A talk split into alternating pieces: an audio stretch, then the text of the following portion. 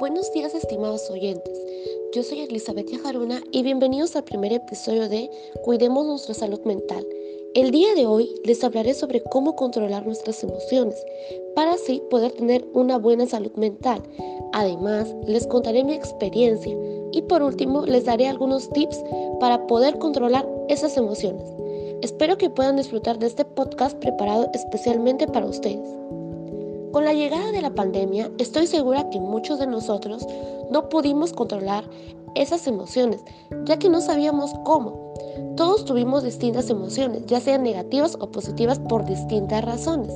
Por ejemplo, la muerte o contagio de COVID-19 de un familiar, el no estar con nuestros amigos en el colegio, el estar encerrados en casa, las muertes de millones de personas, entre otras. Seguramente te estás preguntando, ¿Cuáles son las consecuencias de no saber controlar nuestras emociones? Pues bueno, una persona sin autocontrol emocional reacciona de forma impulsiva, actúa sin pensar y sin reflexionar en las consecuencias de sus actos.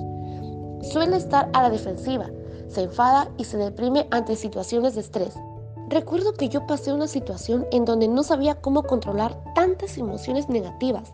Habían empezado las clases y yo no contaba con internet estable un día tuvimos un examen de entrada, entonces yo no podía entrar al link del examen.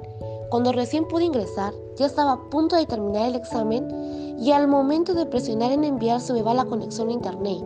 Empecé a tener muchas emociones negativas y no sabía cómo controlarlas, ya que solo faltaban unos cuantos minutos para entregar el examen.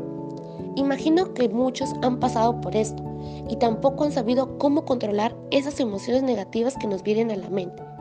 El controlar nuestras emociones es muy importante, ya que ayuda a manejar mejor los problemas y nos permite controlar nuestros sentimientos y emociones. Bueno, ha llegado la hora de brindarte algunos tips que estoy segura que te ayudarán a controlar esas emociones negativas o positivas.